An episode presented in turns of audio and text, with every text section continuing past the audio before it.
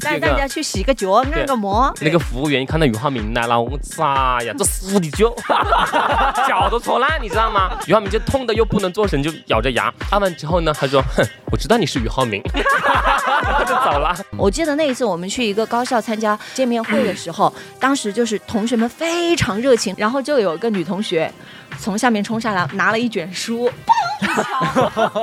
嗨，你怎么到我们学校来啦？啊，我好喜欢听节目哦。呃，当时我在光线传媒的一个做了十年娱记的一位朋友，遇到一个主持人兼演员的一个女艺人，那当时呢就有传她的一段恋情，就问她这个恋情是不是真的，她说啊不要说这个意思，就是这是假的，没有这回事儿啊。结果晚上去做这个访谈节目的时候，嗯，那个主持人也问了她，你跟谁谁的恋情是真的吗？是的，不能骗我。那艺人就骂骂咧咧的上来了，哎呀，等我先上来把我请上来，再你们再下去嘛，太没礼貌了。一边一边上来，一边跟大家挥手，一边在骂我们。骂完之后，他也那个音乐一响起了嘛，干冰喷，哎呀，别喷干冰啊！他他在台上做法啊，还有一个艺人，一个顶流的男艺人，唱跳俱佳的顶流超级男艺人，们零零后非常爱的，他有非常严重的脚臭。而且他很不礼貌，他一上车就喜欢把那个鞋子脱掉。换助理换的最勤的几个主持人，一个他，还一个他睡浴缸的。其实有的助理很惨，反正我感觉就是很难伺候。呱呱呱呱呱呱呱呱呱呱呱，瓜儿与少年。欢迎来到今天的瓜儿与少年，大家好，我是天乐。这一期呢是上一期的续集啊，我们依然邀请到的是前电台主持人、抖音大 V 木子景和他的前前前前主持搭档张鑫，以及吃瓜爱好者汤聪一起聊一聊圈内的那些好玩有趣的幕后事啊。那如果你喜欢我们的节目呢，欢迎你订阅、点赞、留言。废话不多说，我们继续开聊。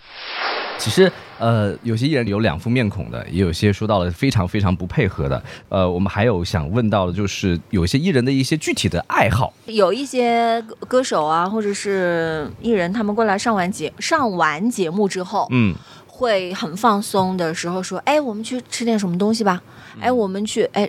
嗯，我记得以前有个女歌手，她就是上了节目之后就跟我就非要拽着我去陪她逛街。嗯，我就 艺人找你陪她逛街。哦，对对，然后我就说，啊，我下午还呃，我晚上还有一档节目。她，但现在才中午啊，中午到晚上还有好几个小时，你带我去逛一下呗，就非缠着我要我陪她去逛街。嗯，印象很深刻。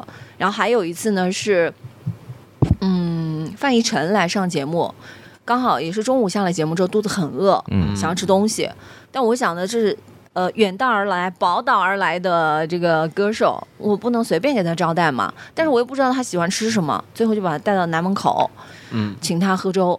然后有一次也是带游鸿明到南门口去喝粥。虽然听不到、看不到，你们那时候是地标的建筑嘛？对对，那个时候是长沙很繁华的地方吧？嗯嗯。但南门口只带他去喝粥，其实。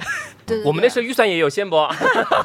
带一人掏钱，带艺人去喝粥，报销的。其实，人掏钱。其实我特别想说一下，我觉得我跟欣姐，我们这种我们这个年代还是很幸运的，因为我们感受过电台的黄金年代，对对。我们也享受过那种黄金年代给我们带来的一些红利，比方说那时候电台主播，你去校园，你的这种人气不会比这些歌手低的，对不对？对对对。然后那时候呢，我们那个时候的华语乐坛是真的会让我们热泪盈眶的，很多一些神仙打架的年代，你随便喊一个歌手出来。我表哥周杰伦啊，对吧？对对对，都是。我表妹 S.H.E，你随便他们不是一首两首，他们是几十首的代表作，好几张。而且那时候我们因为电台是很金贵的，所以那时候他们很多一些除了唱片的歌手，他们愿意第一时间来电台来做宣发，所以所以那时候我们就会跟自己喜欢的这些歌手们有机会可以近距离接触，甚至是成为私下的朋友。只是那时候可能交通比较闭塞一点，没有加联络方式。那个现在很红的那个谭健次，嗯嗯。也上过我们俩的节目，那个时候他们还是一个组合，M I C，M I C 男团是 M I C 谭健次 M I C 的，是的，现在很红，他现在就是拍戏啊、唱歌都很棒。他们那个时候就上过我们的节目，因为他们当时是这个组合的时候，就在歌坛里面非常新。相对于前面说的那些大牌来讲，非常新那个团队，所以到这个电台来上直播的时候，很有礼貌，很毕恭毕敬。其实说实话，我跟李李静两个人都觉得有点，哎呀，不用那么客气啊，不用受不起，受不起，快起来，就是那种，就非常有礼貌。但没想到这些孩子们现在都红的发紫了。你你这个事情让我想到一个，那我如果讲了就会洗门子了。嗯，就是一个组合，嗯，他好像不止上过一次我的节目。MIC 还专门就是出了新专辑，还会寄给我们两个是的，我也有，嗯是的。，to 张欣姐姐什么什么，希望你越来越开心。To 李静不是那个时候不稀奇，那个时候就是我们每个艺人发唱片都会签名签名专辑当时 MIC 给我来做我的节目是当时有个那个成员鬼鬼祟祟。嗯做完节目的鬼鬼祟祟，然后就故意想逃开经纪人，讲故意想跟我走，想逃开其他成员。我说：“哎呦，怎么啦有？魅力啊！想跟我想跟我有一点故事吗？”加 个 QQ，他就跟我塞个纸条，金哥金哥塞个纸条，他说金哥，可以加一个你的联系方式吗？啊，加个联系方式。我说干嘛？他是你的粉丝，我想我觉得你衣服好好看。然后那纸条里面是他一个 QQ 号码，然后加他 QQ 以后至今都没通过，果不得了不了。嗯，就然后那个呃，当时我们经常上电台上电台节目的时候，呃，我觉得当时因为你说要讲，我觉得一期节目肯定是讲不完的。嗯你经常做完歌友会，做完节目去泡吧呀，去南门口啊，去嗯解放西去蹦迪呀嗯，就好去玩呐其自然的事情吧。很开心。对，嗯嗯，只是有一件事情让我印象很深刻的，就是在某一年快女的时候，因为我们也是有合作协议嘛，就是每一个淘汰的前十强都会来做节目。但那时候我们因为是有深度合作，所以每次要去现场探班，所以那个时候就会有一些妹妹们进了前十强以后就会。慢慢就会熟了嘛，就会也有一些会经常跟你聊聊心里话，聊聊他们的困顿，会让你给一些专业的意见，比如说选曲方面的，或者是讲讲他们家里的一些事情。我特别记得当时有一位有一位后来拿到了前三成绩的一位女生啊，当时跟我聊了很多，聊她家里的一些关系，聊她的困顿，就把我当知青大哥哥一样。我说你好好加油，因为我觉得她很真诚，让我很感动。然后她，当她我们再最后一次见面的时候，是以他已经拿到了好的成绩，那个前三强来做我节目的时候，统一来做的时候，我就看到他了。他一边吃着零食，那个香蕉片我永远记得，一边我看到他之后，看到他们三个之后，因为我不陌生嘛，我还是会很热情的，哎，hello，你们来啦，微微一笑点头，嗯。这个架子就端起来了。我说恭喜你啊，拿到了这个很好的成绩啊，恭喜你啊！啊，我们改改天再聚啊，说好一起吃饭啊，一起聚会。那个我们什么时候约起来？嗯，微微一笑，啊，那个架子就端起来了。Excuse me，架架子就端起来了，架子就端起来了，嗯嗯，这么快的时间，其实相隔时间应该不太不太久，对吧？不太久。对，你们塑料友情就别讲了，好不好对？那有没有在娱乐圈当中，你们接触到的一些艺人是能够和他做朋友的，或者说现在可能你们都有联系？其实我想说句很就是嗯那个客观的话，嗯就是。能不能做朋友，关键是看你现在的位置是一个什么样的嗯。但是这不是一个圈层了，嗯何必强行去攀附跟他做朋友呢？是不是？嗯他也没有必要委身下来再跟你做这个朋友嘛？是不是？因为其实我们主持人骨子里是还是有点傲骨嘛，对不对？也不能让让艺人觉得我们这些穷亲戚是围着他们嗨嘛，对吧？所以我觉得就是我觉得是这样子的，就是交我觉得朋友其实是一种缘分。对，保持一个安全的距离就好了。嗯，就你来了我们做完节目有缘分，我们嗯可以私下里一起去聚个会。你下次来，如果我们有机会再碰到，嗯然后能够成为朋友，那是后话。哪有第一次就迫不及待就对吧？嗯哎呀，我们加个联系方式，我是一种缘分吧，我觉得就是跟明星，如果现在如果跟我们现在依然关系很好的明星，现在早就不红了，对不对？嗯已经过气了。比如说有些哪些艺人和那你关系快男潮女一堆呀，哦快男少女对 对吧现最近不是零七幺三很火吗？嗯，然后快男当中的话，其实当时踩过的有哪些艺人？基本上都合作过前十枪的。然后当时有一位我特别记得，当时做一个弟弟的那个歌友会是做的最多的，他的活动最多。我特别记得每次有一两次做完活动之后，他就需要陪他去银行，因为他有点害怕嘛，一个人晚上十一二点我们到长沙以后去周边做完歌友会回来，他就要去取现金，然后去泡吧，然后就解放军泡吧，有几次都喊我。那个时候还没有微信支付是吧？那个时候没有微信支付。没有。没有，还有 ATMG 还有那个俞灏明，以前我们、嗯。我刚来电台的时候，是我们我们那个那个那位 女同事，是也刚招进来的主持人，家里情情况呃条件很优渥，她是真真正正的是俞灏明的迷妹，她每天上班第一件事情不是打卡，她是去那个坐在。那个办公室把电脑打开，去那个贴吧里面给俞灏明盖楼，去控评，哎，有什么黑粉骂的就控评，这个、给他盖楼。有一天俞灏明来上节目，真账了，失控了。原本上去他主动请缨说，我来做这个对接人。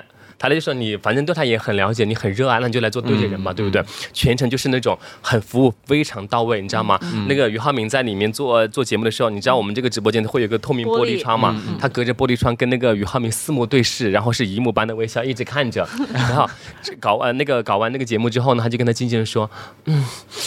我们聊得也比较投缘啊，今天接待你们的话，可以待会儿我们一起吃个饭吗？我本人也很喜欢俞灏明。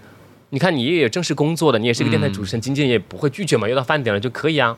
然后就请他去那个黄土岭，当时我们老台在黄土岭嘛，吃了一个土菜，什么土鸡啊、土鸭，然后 吃土菜，吃完之后他就说得寸进尺嘞。嗯，那我们还可以去去个趴吗？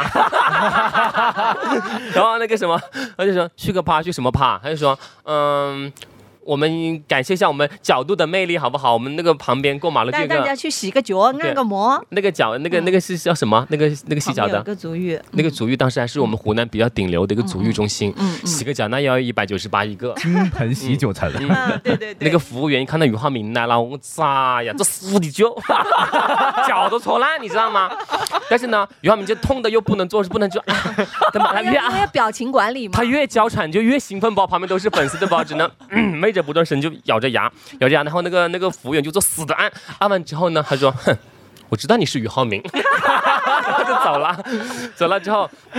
后来大家也知道，那个俞灏明不是也出现一些、呃那些一些变故嘛，对不对？其实他以前他在做偶像的时候，是真的，他得把很多的资源都砸给了他，包括去演嗯爱斯基的戏，包括做他的歌友会也是好多的粉丝。但是其实我觉得通过他身上，我看到了，因为他后来那个出现变故之后，我们还有一次通过一个朋友的局聚到过，我看他整个人是觉得他是变得。更有魅力的，是安静且有力量的，他的眼神是更坚毅坚定的。你看，其实有的时候透过他们可以认识到一点，就是人生啊，不用太早的去盖棺的下定论，就是都说福祸相依。你虽然说当时你觉得遇到一个迈不去的坎，就像这个偶像的魅力浩明一样，殊不知现在你看。他不做小鲜肉了，他做嗯实力派、演技派，他还现在还是有很多出圈的一些好的作品吧。他现在可以真真正正的称得上是一位优质的演员了吧？电影方面他还是真下功夫了的。是，嗯，所以就是不用担心当下你现在别人给你的这个定位，可能过了几年之后，对，他又会呈现出另外一个他。嗯，没错，上次我采访综艺的 PD 的时候，跟我们讲了一个，就是之前啊，在可能在之前特别红的一个主持人兼演员，嗯嗯然后因为可能就是自己的一些性格上的问题啊，经常会欺负一些新人或者怎么怎么样，导致他可能到现在为止他没有那么红了，他已经可能就是过气了，你说的是两个字的吗？三个字的，嗯嗯，然后主圣剑男的还是女的？男生？A B B。不是。不是不是不是，对，你说到这个主持人兼演员，我就想到有一位，呃，当时我在光线传媒的一个做了十年娱记的一位朋友，嗯。他当时刚去光线传媒的时候，当时就遇到个什么事情呢？就也是遇到一个主持人兼演员的一个女艺人，嗯当时觉得这女艺人是。应该很好说话的，特别是主持人，他应该很懂你要什么的，对不对？因为主持的工作，所以当时呢就有传他的一段恋情。他当时是要去上某一档很有名的访谈节目，不是鲁豫，是跟我同名同姓的一个主持人的 那个那个那个，你懂吗？那个那个节目啊。然后当当时因为那个棚就离他们很近，所以他当时的他们的那个领导就说：“哎，赶快去采访一下，看能不能挖点料，对吧？他他在录节目之前，你就反正就在隔壁，你去采访一下一些一些东西。待会儿我们呃那个什么七点半就娱乐节目的时候就可以来说，就可以做头版头条。”他就跑过去采访。就问他这个恋情，你跟谁谁的恋情是不是真的？他说，啊，不要说这个意思，就是这是假的，没有这回事儿啊。结果他就跑回来就跟他领导说，没有没有没有没有啊，准备准备播头条，就是那就是炒作，没有。编了头条之后，结果这个女主持人晚上去做这个访谈节目的时候，嗯，那个主持人也问了他，你跟谁谁的恋情是真的吗？是的，希望得到大家的祝福。他就觉得你怎么那么 然后那个那个他就说你是为什么要这样子呢？他说、我后面能够理解你，你可能是跟这个节目有协议，要把这个重磅消息放在这个节目里面，但是你不能骗我。嗯，你可以说不聊这一趴，不方便回答，是你不能跟我说没有。你回避这个，我觉得还是可以对吧？接受的。你知道这女主人是谁吗？很红的，以前从蓝台来到 台，后来又离开了台，哦，精彩吗？精彩精彩。有个 PD 你知道吗？跟我讲，他有一次就他住在小区的时候，就遇到了那个 A B 主持人。他当时这个 PD 就说，为什么他是气到在我抖音那时候流量好的时候几百人在线，他就直接点名道姓讲，他说我就是我讲的他，他看不惯，他说我在电梯里面遇到他了，嗯我没有跟他打招呼，虽然都是同一个台的，但我们彼此不认识。他说那个那个 A B B 主持人就戴着一个墨镜，端着个咖啡，他旁边那个助理像个机器猫一样，背这个书包，手上拿一堆的东西我。好像听到过这个故事，来继续，你继续。然后呢，一下车之后，他就觉得这也没有粉丝，也没有私生饭，你为什么有这么偶像包袱？你帮他拿一点不行吗？嗯啊，不助理还要笨手笨脚帮他去安定什么的。然后呢，我就看他下车之后，我就想打量他，看他买什么样。我就发现他走到那个保姆车面前，他还有蛮蛮有排场的跑保姆车，走那个保姆车面前不动了。他说：“啊原来是那个保姆车是按一个按钮自动开门的，嗯这是助理还要跑过来，你知道吗？拿一堆东西，还摔一跤，哦摔一跤之后还要跑过来帮他按了那个门，打开以后进去之后又跑回去拿东西。哎，为什么我们碰到的都是助理摔跤啊？嗯我碰到的也是助理摔跤。这个事儿我知道，景哥上次有我上次导演跟你说过吧？上次有导演说过，说那个摔的特别惨，嗯就是因为他手上东西太多了，嗯然后你也看肉眼看上去就非常疼，非常疼，摔下去了之后，那水泥地上嗯还要跟他说。你是怎么拿东西的？什么什么这种对对对，是你对，你是我跟你说的，是你说的啊？是我跟你说的啊。哦他们应该是助理里面换换助理换的最勤的几个主持人，一个他，还有一个他当年他那个睡浴缸的，他们是换助理换的最最勤的。其实有的助理很惨，反正我感觉就是很难伺候，就是嗯你，我也不需要你什么特别照顾我，但是呢，就是普通的尊重还是可以给我吧，是吧？嗯就是真的什么东西都不拿，我看的时候拿那么多东西，真的，我都觉得他怎么走路啊？然后你没发发觉吗？就是呃，像他们这种呃艺人请的助理都好像有点傻傻呆呆的哦，没有一点只有这种还才好吃住啦。哦，傻傻呆呆的。然后你知道当年他们台里面有个叫做集资暴打 B 群，就是很多主持人都在里面，你知道吗？最奇葩的是他们后面去录完节目去那个深圳某个地方逛商场的时候，带着他的助理、来了一个当年他们在他们频道实习过的一个实习生碰到了啊，老师。那个，我就知我才听说看新闻说你来这里录节目，没想到遇到了啊！你什么时候呃得空啊？我请你吃个饭，尽个地主之谊嘛。嗯，然后他们当时说，这个时候 A 就做了一个惊天地泣鬼神的动作，没有睁眼去瞧对面这个男孩，他是转头跟助理说：“你去告诉他不必了。” 那个助理说：“哦。”嗯，我们老师要我对你说不必了，走了。那个是当年实习过那个气的，立马加入那个集资报的群的话，也一顿臭骂，你懂吗？你说很夸张吗？这是很夸张吗夸？张夸张就有些时候吧，我觉得活动主办方可能也是有点惯坏了这些人，就是我觉得可能还是需要，好，应该会有这么一个组织吧，一个这样的工会啊，或者什么组织，应该就是说规范一下公众人物。大概的框架规范一下，现在已经越来越规范了。对对对，现在越来越规范了。我其实我觉得这样也挺好，因为之前就是说了德艺双馨嘛，是不是？嗯，就也也也不要网友也不要太暴力，在网上、想说什么就说什么，是不是？但是同时呢，也不要太惯坏了他们。嗯。这毕竟是一份工作，但是我还是想对很多的一些网友说一下，就是虽然有的时候你留言什么，并不知道你的信息，你可以肆无忌惮的讲，但是我觉得真的还是有很讲话多东西，之前还是要。讲话之前还是过滤一下，因为其实网暴的力量是很很可怕的，对对不对？我深受其害嘛。害害怎么那有一句话什么什么寒什么伤人的话是像这个啊。山那个冬天的，嗯都都没读过什么书，都是群媒这里就来一首《爱的奉献》吧。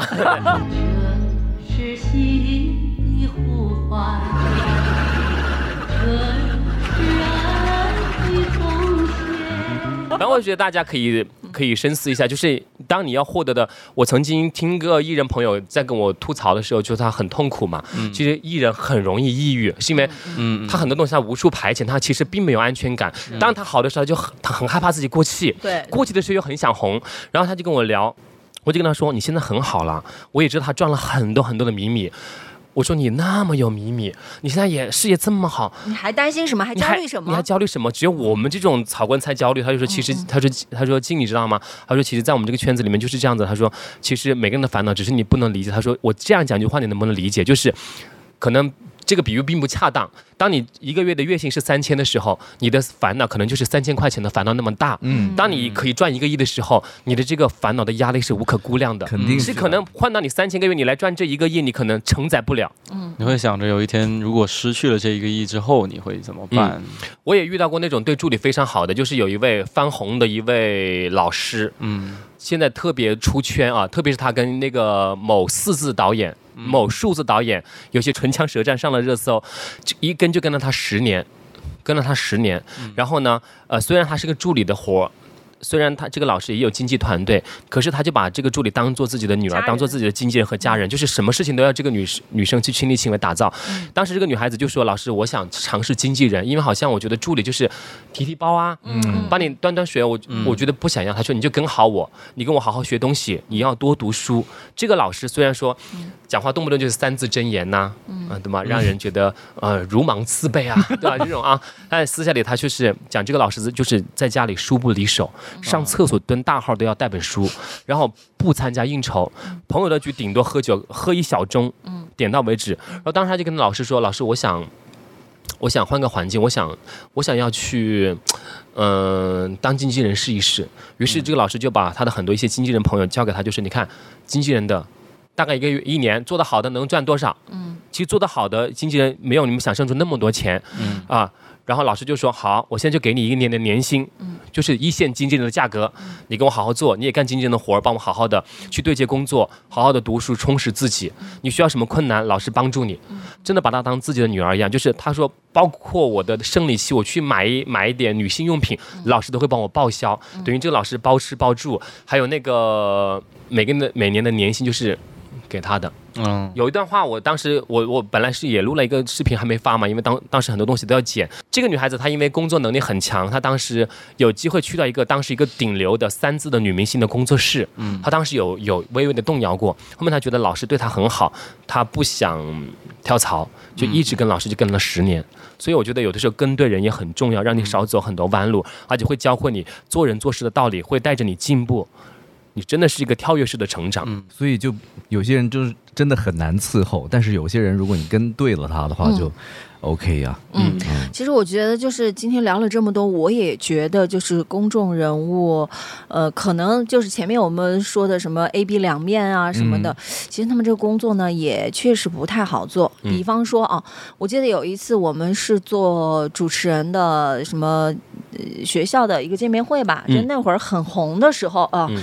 就是电台主持人还很受大家欢迎关注的时候，嗯因为我们在那个节目里面做的是呃综艺节目主持人，平时跟大家嘻嘻哈哈惯了。对，但是你去参加这种粉丝见面会的时候，要端着一点。你还是稍微要有一点距离感，对不对？你不可能，因为你毕竟没有见过人家嘛，是不是？受众、听众什么的，你你还是稍微要端着点，也不是做作。所以我现在想起来，所谓的 A B 两面，只要不是很夸张，其实也是很正常的，就好像就是一个安全距离嘛。是的对，你到别人家去做客，你都会要第一次见面，你肯定会客气一下含蓄一点，啊客气一点，是不是？啊然后，嗯、我觉得大家也不用就是太想有那种眼睛或者是耳朵，就是他肯定有不为人知的一，他肯定有这这，其实有时候也很正常，适适当的范围很正常。我记得那一次我们去一个高校参加呃那个见面会的时候，当时就是同学们非常热情，那年轻人的那种热情真的是无法形容。嗯，因为我们是在节目里面做那种综艺节目，主持人是开心快乐带给大家的，所以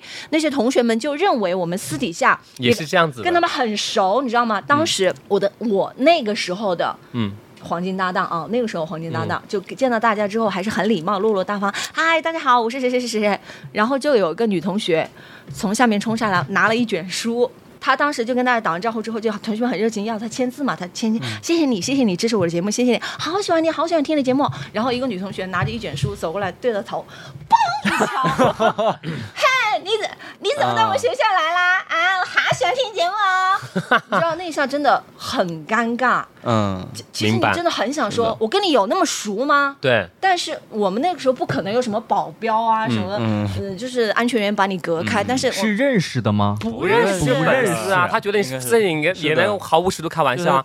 你还想到我们当年 还有一个主持人吗？在机场的时候，有粉丝觉得你私下里应该也是这么好好笑的，嗯。就抢你的帽子，对对对，就是类似后来打起来了嘛，嗯。对不对？打起来了嘛，就是跟你没那么熟，呃，就当时真的很没有礼貌，嗯他拿的那卷书，而且敲他头很疼，我都听到当一下。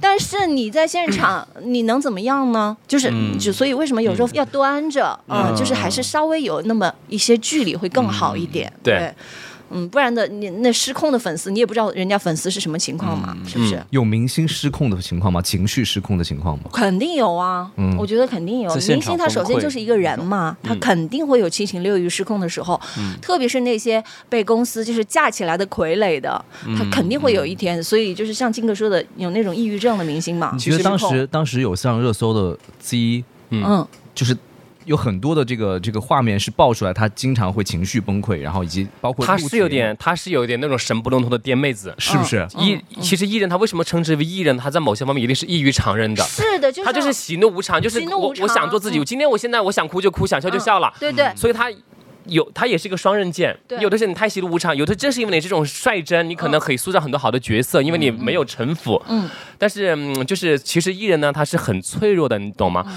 在很多什么是艺人啊？就是在很多经纪公司为什么要推艺人呢？嗯其实那你肯定是要你红了之后要给公司赚钱呢，你要养团队咯。对那某种意义上来说，你也就是一个商品嘛。嗯嗯对不对？那么你想，这种艺人他红了之后，他是停不下来的。嗯嗯，他每天的工作一个接一个，一个接一个，他也会堆积很多的情绪，他也需要宣泄。一旦他宣泄不了的时候，他受了很多的委屈、网暴，同时我还要身材管理，我还要接戏，同时也有的时候我还接很多部戏。我今天拍了这部戏，晚上要去录网综、录综艺，那我就很容易崩溃嘛，因为累到疲惫的时候容易就崩溃嘛，就是这样子的嘛，对不对？嗯，所以嗯，就是神不伦通的，也是一批这样的艺人，就像跑到我节目里面猛哭，也是有点神不伦通的那种 那个味道。可能因为我们为什么在座的每一位都不是明星呢？我们都没有神不愣通。然后面也后面两个也做了两个神不隆通的了，也不说话，两个神不隆通。你你多少要有一点那个神经质，真的，嗯，有没有哪些艺人让你觉得就是没有办法去正常交流？很多啊，我觉得有吧。很多，还有动不动就开黄腔的，开车的，开车的，嗯，动不动无法正常交流的。不是段子里面说了一个吗？一个一个那个 A B C 那个做他的歌友会，嗯，我当时录个段子，还有很多人在说，哎呀，你是不是是是不尊重艺人呐、怎么怎么样？但是你要想，这东西肯定是提前沟通好了的，嗯，而且沟通也其实不是主持人的活儿，嗯，这沟通我们是有专门的导演在沟通的，这个细节流程。当时这个艺人就是。姗姗来迟，我当时是跟隔壁台的那个佳怡去主持他的活动，你知道吗？那跋山涉水去主持，我们就是因为正规歌友会的流程就是哦讲完开场白，感谢主办方。好，我们接下来有请我们的这个嘉宾闪亮登场，那个灯一黑，干冰一喷，呲 我就唱着歌上来嘛，对不对？嗯，那个艺人就骂骂咧咧的上来了，哎呀，我以为他踩到猫了，哎呀，你们主持人真是的。你们应该就是那个什么，等我先上来，把我请上来，再你们再下去嘛，太没礼貌了。一边一边上来，一边跟大家挥手，一边在骂我们。骂完之后，他也那个音乐一响起了嘛，干冰一喷，呲，哎呀，别喷干，别喷干冰啊！他他在台上做法啊，你不神不愣通吗？这怎么交流神不愣通？好，我们就我就觉得很好笑，你知道吗？笑完之后，我们就那个他唱完第一首歌之后，我们就按流程去采访互动了嘛。嗯嗯，你们主持人真的是应该等等等我上来，你们再下去，他还在纠结这个事情。台上台上纠结这个事情你。说这种人怎么交流呢？主持人也只能拿话筒头头上敲他一下。我想跟你们说一下，就是很多娱乐圈一些，他有很多啊，比方说像何老师，就是那种你私下任何小团体聚会，没有一个人会说他不好的，嗯他是真的就是那种大哥大，情情商很高，他会照顾每个人的情绪，也有那种大哥大大姐大。他的专业很好，也到那个地位了。他们是真的有傲骨的，甚至那个傲骨有的时候你要拿捏到位，傲骨太过就是骄傲，就是自负，再过就是你瞧谁都瞧不来，嗯，跟他人并不坏，对吧？这 可能就没有办法共情。就比方说，大家会觉得金星主持节目很犀利，然后也敢说敢骂。我私底下接触过金星，就是跟他一对一对话，我觉得他真的非常舒服，非常舒服。他当时是，呃，做凤凰卫视星空俱乐部的一个跳舞节目的评委。我跟他讲话，然后跟他聊他做的这个节目，跟他聊选拔这些舞蹈演员的时候，我就特别欣赏他跟人嗯讲话的那个态度。特别舒服，就让他觉得，让我觉得他非常有涵养、有修养，而且有一个最让我喜欢的地方就是很真诚。他跟你讲话，像呃大多数的明星跟我们上节目，你都会觉得他就是在装，呃，不不是说刻意去装成什么样子，但是就是说他没有跟你心与心的交流，没有真诚的。你好，主持人，你好，我是范。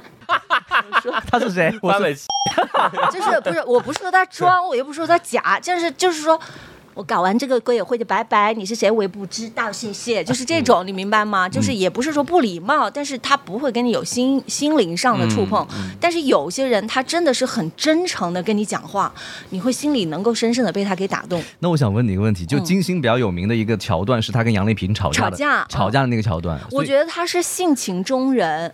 我认为他是性情中人，他不存在面对镜头就要去作秀这件事情。嗯我认为他是一个性情中人，他他但是他一定知道这个会是上热搜的。对我觉得他是一个非非常很懂清醒，套路。但当下也是真实的、直率的表达，这是我个人的认为。是的，嗯是的，嗯，就是我对他印象真的是很好。那我觉得就是之前我去看金星老师的演出的时候，他每次结束都会把那些新人学生都会推到前面去嗯致谢什么的，然后自己站在后边退到后面是吗？对对对，嗯，然后就会让人觉得他会非常照顾后辈这样。呃，我想问一下大家，就是你们觉得，就是到了那个位置上之后的人，如果他们在现场有架子的话，你们可以接受吗？要打架子鼓啊，有架子。就是说他已经到位哪个位置？就是他已经呃，大家都是嗯、毕恭毕敬称呼的一位老师，嗯嗯就是呃老师，对。老师和明星不一样哦。不不不，不是学校里的老师，就是相当于我知道我知道。大家喜欢这样子称呼他，比方说的年龄，还有他在这个领域呃这个到达一个顶到达了一个位置的时候，如果他在一些公众节目里面真的有一些架子的话，你们可以接受吗？就是我觉得他有架子是一个很正常的事情，但是他如果是非常亲民的，我觉得是我的荣幸吧，可能是嗯这样子就是。我觉得有些人可能就是说，我现在是公众人物了，我不能让任何一个人讨厌我，那我就嗯只能做一个。呃，好好先生，或者嗯是我我哪怕我已经到了那个地位了，我还是非常的温和，嗯，嗯，就是带给人间的一丝春风那样子，嗯我觉得也很很假哎，是不是？他是不是应该有点脾气，有点架子呢？有点性格。嗯我觉得老师我能理解，嗯，就如果他能带给我一些东西的话，我觉得我去尊敬他。不是啊，你要看是什么样的人。如果你现在让贾玲有架子，会觉得很好笑啊，对不对？所以我就觉得没没必要去刻意去做一些什么架子不架子。而且我跟大家说一下，很多你觉得你跟见到明星，你跟他，你觉得他有架子，你跟他有距离感，并不是他真的在摆架子，是很多明星他为什么是明星？他是真的自带气场，有气场他的气场就是比你强。对对对音浪太强，不晃会不会撞到地上？对不对？嗯，我们节目是瓜与少年，其实、呃看起来是个纯粹吃瓜的节目，但实际上其实也发现了很多艺人背后的一些真实发生的故事，包括靖哥的抖音其实也是一样的，大家可以关注一下靖哥的抖音木子井，然后井是井水的井，井水不犯河水。井水不犯河水落井井。下石的井。对，那两位有没有想什么是想对目前的粉丝说的？呃，一方面是你们自己的粉丝，一方面是真的在这个行业当中，那么还是会有很多的人在追星。那么对追星的一些小朋友们，有些什么想说的？现在追星条件很好了，你不用再花很大的成本，因为比方说。像最近长沙就有四百多个明星，对吧？你随便出去窜一下就会碰到几十个明星，可能对不对？但是我觉得呢，很多我们吃瓜也好啊，追星也好呢，就当做一个业业余爱好。特别是我觉得不要较真当真，当真你就输了。你要花更多的时间精力，因为谁的生活可能都会有一地鸡毛。明星他回归到自己的生活也是柴米油盐酱醋茶，他要喝水吃饭。嗯，我觉得你你就是我们当个乐呵过去了，但是我们每个人把自己的一地鸡毛去过好，把自己的生活过好，花更多的时间去孝敬父母，想办法让自己的这个事业提升，去赚钱。你们听得进去吗？那也能进去的。这么个道理吧，听得进去吗？但是我那你说点我倒觉得，嗯，就是不用太操心现在的年轻人。现在的年轻人跟以前的年轻人不一样了。以前的年轻人可能就是，呃，公众人物是一个什么样的走向，年轻人就哦，我们就跟他什么走向。现在的年轻人火眼金睛，非常犀利，一旦发现你这个我喜欢的 idol 哪里苗头不对，马上就粉转路。粉转黑，嗯或者是怎样？我非非常，就是他们自己心里有自己的一个信仰和原则，嗯不会像当初那么的盲目。他们是广撒网，嗯，就是这段时间，这个人是我老公，下一段时间我又我又喜欢哪个 idol 了？哎哎，其实这个大叔级别的，我也很欣赏他的身上的一些什么优良品德或者是才华。现在是个多元化的社会，对，就是现在年轻人，我觉得比我们那个时候真的厉害多了，甚以前以前追星不是有句话吗？就是始于颜值，实，嗯。呃，忠于才忠于才华，陷于人品。嗯。其实我觉得追星最好的打开方式就是还是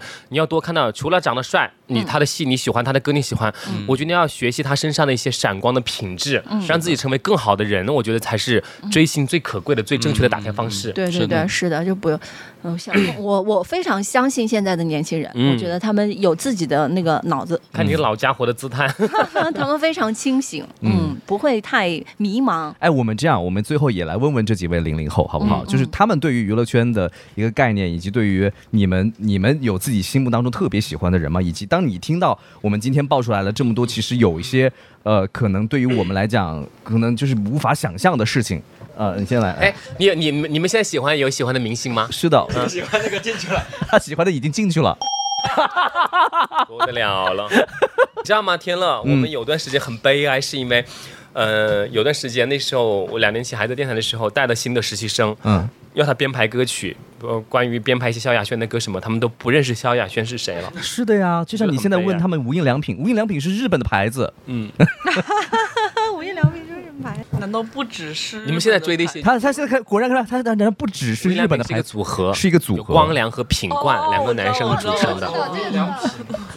好古早的一个组合。你的偶像是谁呀、你喜欢的明星？哎，其实其实我还蛮广撒网的，我就是那个广撒网是吧的那一位。？我都说了，每每个阶段吧，就都可以看到每个人不同的一个闪光点。嗯，对，嗯就是你追星的话，首先吸引你的是什么？颜值啊，其实对我来说也是颜值，颜值对，但是其实你慢慢看下来，会发现他身上其实也有可以激励你去学习的一个地方。我觉得喜欢颜值根本没有必要，就是觉得羞于对呀对表达。，好看的东西当人当然喜欢呀，是吧对嗯好看的东西产生一些欣赏的感对对，首先我们现在是不是他们的偶像我们都不认识了？你你有喜欢的艺人，你说几个？对，嗯，唐九洲，我死了，够了。然后罗一舟，呃，时代少年团大家都知道。我只认识那时代少年团我知道，唐国强、罗中旭。对，然后其实我还我个人还蛮喜欢齐思钧的，对，我的妈呀！你喜欢齐思钧？对对对，我其实一直看他的一些节目啊什么的，其实我感觉还是对自己有一个引导的作用吧。小七，小七，我回台里录节目，遇到一个你的粉丝，哎，给他 say 个 hi 吧。他应该在录节目，给他发了语音啊。哇哦，开心吗？嗯。哎，前段时间好像我那个好久，他们说广电好久没有出现这样的盛况了，就是来了好多的粉丝围到水泄不通，已经很久没有有这样的一个明星有这样的号召力了。后来一问是时代少年团，我只知道时代姐妹花，是不是 TFBOY 他们的接班人？是对他们的师弟是同公司的，同公司的啊，时代少年团里面是不是有个成员在。王牌对王牌？对宋亚轩、宋亚是吗轩是的宋亚轩，现在很火，丁嗯，程鑫现在也在那个《花儿与少年》嘛。是的，对。哦。对于艺人来说，我以前会有一点点觉得他们高高在上，但直到我后来认识了一个艺人朋友，是谁？这？是可以说的吗？是谁？嗯，这是一个某养成系 idol，你认识某养成系 idol 嗯，哦，那因为他是我同学，叫什么？可以说吗？嗯，没关系，你又不知道。后期可以给我剪掉了，就是孙一航，嗯，是谁。是。他是你的，我都不认识了。他是你的同班同学，他是我们隔壁专业的，哦。对，哦然后有有联系方式，嗯，。对，就是你觉得他他是符合当明星的那个条件吗？做这个行业里面他是可以的，那个小西，小西回复你了啊。那个他说哈哈哈哈，感恩的心。我说你给他发个语音吧。他说我在现场带着麦在录节目，不敢说话。哇哦，好激动啊！激动的心，颤抖的手。来，下一位说一下。呃，我追星追的很早，就是我小学六年级开始追星，那个时候就纯粹就是看脸，嗯呃，也是看到后面就觉得啊，还是有实力比较重要一点。我喜欢的第二个明星啊，这个可以说就是钱正浩，一个是喜欢的第一位进去了，我就觉得。不过是如此嘛，娱乐圈。哦然后后来就是，呃，钱正浩其实活动也并不多，就是现在学习的时候比较多，嗯，我就会觉得，嗯，追了这么久，觉得看每个人好像都差不多，差不多嗯而且娱乐圈里面不缺有才华的，也不缺长得好看的。嗯嗯，你如果真的想要长久的让粉丝去喜欢你，你一定要翻出一些新东西来，一定对要有作品一定要有东西，嗯。一定要那个，比如说我喜欢第一个爱豆，喜欢了八九年，嗯，你到后面就是啊、呃走抖秀啊，上上嗯节目啊，剪还老是有一剪彩啊，露露脸啊。花边新闻，就会让我觉得，那我追你有什么意义呢？嗯嗯，我想问一下，你们给明星，你十二岁开始追星，你们给追星，你们做过最疯狂的事情是什么？呃，年轻不懂事的时候花过很多钱吧，可能就是这样子。花钱干嘛嘛花过？很多钱，就比如说《偶像练习生》的那个总决赛的时候，嗯就是想让他出道的话，你就要去买一张爱奇艺的什么什么卡，哦，然后我当时就花了可能大几千，几位数，呃，四那位数个卡要几千块钱吗？不是，就是一张卡可能只要二三十，但是我买了很多。买来的卡有什么用嘞哦？买一张就投一票，结果还没有出道。你就几千块钱，如果你在我的直播间给我刷个嘉年华，我会喊你一年的大姐，对不对？超女时代你们追过吗？没有，没有，呃，超女就是为他们投过票啊，我什么没有投过花过钱票，我也没有没有投过票我。也没有我就是那种一旦就是说你要跟我谈钱，那我就，我就是真的不知道为什么，就是即便我很疯狂，我都不会为他们去投票啊，做这样的事情。嗯，嗯，我觉得，我觉得现在的那种零零后，应该我们叫小朋友了，对不对？我觉得他们都是很聪明的，对，比我们那个时候要聪明。那个时候我们就是傻。我们在他们这么大的时候，因为现在嗯各种的这些通信啊和信息都很发达了，嗯嗯，他们的选择性更多了。对我觉得他们也赶上了一个很好的时代，嗯他们可以可以去选择做自己喜欢的事情。嗯喜欢一个 idol，他也有很多机会去跟他们接触。对还有真的现在零零后们，你们想当明星的话，嗯也有很多成名的机会。嗯，真的，你看互联网呃这么踊跃的出现，很多草根的这种明星都出来了，所以？我我觉得现在的年轻人会有更多的机会，让自己也会打扮成像明星一样。最后一个问题就是，你们有没有看到过真人和照片差别很大的明星？有就是因为上次有一个 P D 跟我说，是因为有一某一个顶流男团当中的一个艺人，嗯他因为皮肤状态非常差，导致于他上节目到后期每一个环节，他的经纪人都要在旁边来修痘痘。哦，还有一个艺人，一个顶流的男艺人，唱跳俱佳的顶流超级男艺人，你们零零后非常爱的，他有非常严重的脚臭。而且他很不礼貌，他一上车就喜欢把那个鞋子脱掉，那就是他不自知喽，他不知道自他己有这可能可能。自他不 care 啊。哎，我觉得那个王大陆真的是本人比电视上要帅很多。哦，你是说本人比电视上帅？对对对，这个一般很少见吧因？为当然当然，王大陆在镜头上本来就很帅，只是后来网友老是说他嘴大嘴大吃婴儿，你知道吗？就感觉好像所有人都觉得他嘴巴好大，牙齿好大，但是他其实本人真的很帅，很好看。范玮琪本人也是白到发光，范玮琪是白到发光，但是这不是主持人想要的。嗯我，其实想想要，就是真人和真人和那个有有很大差别的。当然有我跟你讲，那啦，个他真的本人就是电影脸，非常好看，非常美，但呃不是那个呃镜头上镜头上是那个声音很有特质的电影演员是吗？对烟嗓女演员，啊啊个子矮矮小小的。啊飘，我摇啊摇，无根的野草。对，然后但是他本人呢，就真的很小很小很小很小，就像小学生一样，很小一只，很黑。我有一个很喜欢的女歌手，嗯就我们呃八零后横跨七八零后，很多九零后肯定也认识。他有一首，他很多代表作，有一首特别出圈的啊，嗯就歌就非常的红。他有一年就是在做演唱会，是我做的，在长嗯沙，大概是一五年以前。后来那个在大家都知道，一般自己明星的一个演唱会结束之后，一定会有庆功宴的。当时我还说，就他的团队来敬酒，我还说，哎，这个艺人是应该要跟团队一起来敬酒啊，对不对？他怎么不来呢？别人告诉我，你看旁边就是他，你看他没化妆的时候是完全认不出来，他不化妆是一个真的是一个长辈，是一个长辈。他化完妆你会觉得哇，妆的好好，看不出那个年龄段。他在不化妆就真的只有比那个年龄段好像要更长辈。反正那个呢，本人一看呢，我就觉得像个外星人，ET，谁呀、谁啊？就是耳朵是这样的，男男歌手，眼睛巨大。很大，脸很小。他他参加，嗯嗯嗯嗯，获了好像是冠军吧，第一届好像首届是冠军吧，他应该是冠军什么类型的台湾的台湾的一个男歌手，哦，叫家。是他吗你？说他好的东西没关系，没有说想外星人，外星人也是夸奖啊。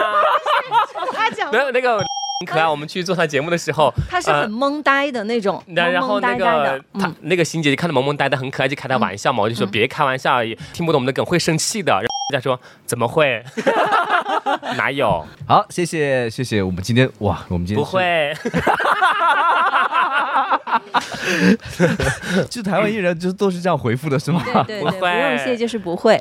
今天非常开心，呃，嗯 静哥和欣姐来到我们的节目，包括我们今天零零后唐聪也来到我们节目当中啊。我看到很多零零后他们的一些见解和想法了你。们有关注我抖音没有？